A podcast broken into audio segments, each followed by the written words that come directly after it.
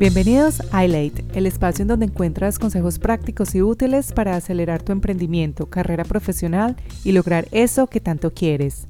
Yo soy tu host, Isabel Forrest, ejecutiva de marketing y por medio del coaching he transformado mi vida y descubierto mi pasión. Mi propósito es ayudar a otros a que vivan su vida en plenitud, lo cual creo solo es posible cuando hacemos eso que nos apasiona y nos hace vibrar. ¿Quieres empezar a trabajar en ti? Descarga mi ebook 5 tips para mejorar tu marca personal. Ya sea que estés plenamente consciente de tu marca personal o no, tienes una. Todos la tenemos y esto impacta absolutamente todo lo que haces como emprendedor o empleado y determina los resultados que obtienes en tu vida.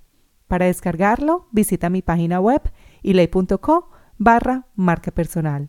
Mi página web se escribe w e a t -E barra marca personal y recuerda suscribirte o seguirme en cualquiera que sea la plataforma en la que me escuchas para que así no te pierdas ninguno de los episodios. Hola a todos, este es el episodio 25 y hoy les quiero hablar sobre uno de los tips que les comparto en mi ebook sobre marca personal que les mencioné en la introducción de este episodio. El tip se trata de pasar de ser bueno a ser excelente. A muchos de nosotros nos enseñaron que es importante hacer aquello en lo que eres bueno, cuando en realidad esa estrategia debilita tu marca personal y a lo largo te frena y no te deja pasar de nivel. Los líderes destacados que tienen marcas poderosas, que son reconocidos por su forma de ser, por esa energía, por lo que hacen, rara vez se dedican a lo que se les da bien.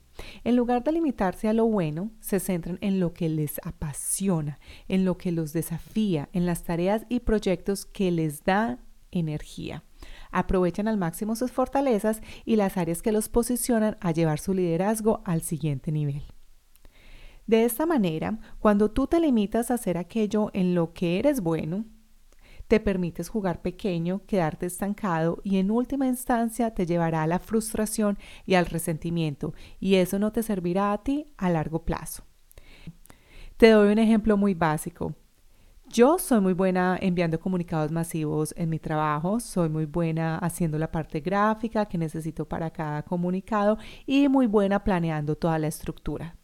Estas habilidades o estas tareas me permitieron tomar las riendas de todo el departamento de mercadeo en la empresa en la que trabajaba cuando estaba en Nueva Zelanda y me ayudaron a alcanzar ciertos logros permitiéndome subir de nivel en el organigrama de la empresa.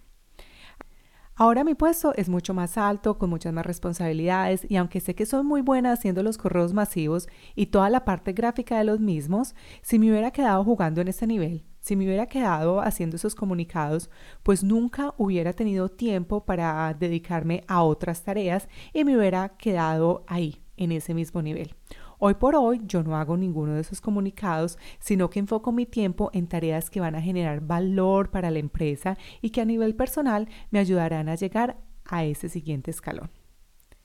Eso que te estoy contando es un ejemplo básico, pero es real. Y no fue algo fácil, o sea, no fue algo que pasó de la noche a la mañana, pues yo no pude dejar de un día para otro de hacer esos comunicados y de hacer ciertas tareas, pues así no funciona el mundo corporativo y sé que es lo mismo si tienes un emprendimiento.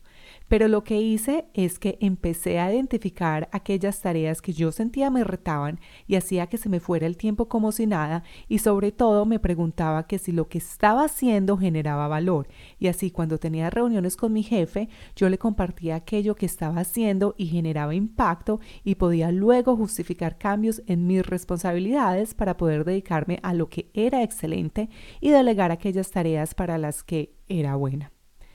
Así que si tú quieres empezar ese proceso de autoconocimiento y reflexión, puedes empezar a hacerlo preguntándote lo siguiente. ¿Qué te apasiona que te permita agregar valor real? Cuando me refiero a valor real es algo que tú puedas cuantificar. ¿Qué áreas te iluminan? ¿Qué podrías hacer durante horas y horas y tienes la energía para hacer más? Por ejemplo, ¿cuáles son esas tareas en las que se te va el tiempo y entras en un estado de flow? ¿Qué te hace sonreír? que sientes que avanzará tu carrera y tu liderazgo.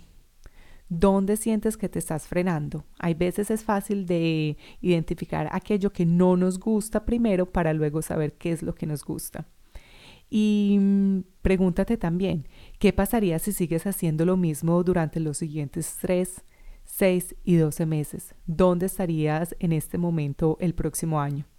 Y si trabajas en una empresa, esta me parece una pregunta súper poderosa y la cual es la que siempre le hago a mi equipo para ayudarlos a que piensen fuera de la caja, outside the box. Y es, ¿qué logro te gustaría escribir en tu hoja de vida que le pueda llamar la atención a tu futuro empleador si hoy te fueras a ir de esta empresa? Espero que estas preguntas entonces te ayuden para empezar ese camino de autorreflexión y empieces a pasar de ser bueno a excelente. Imagínate ser conocido por las cosas que te apasionan.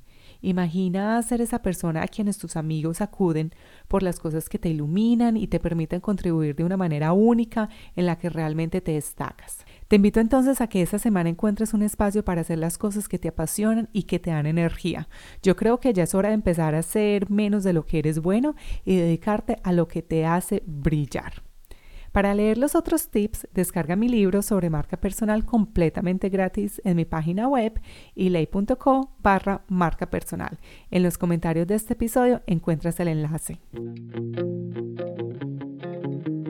Muchas gracias por acompañarme en Elate. Si te gustó este episodio, te invito a compartirlo para que juntos impactemos a muchas más personas a hacer lo que los apasiona. Si me escuchas por Spotify o Apple Podcast, recuerda darme 5 estrellas y dejarme un comentario positivo. Muchas gracias y hasta pronto.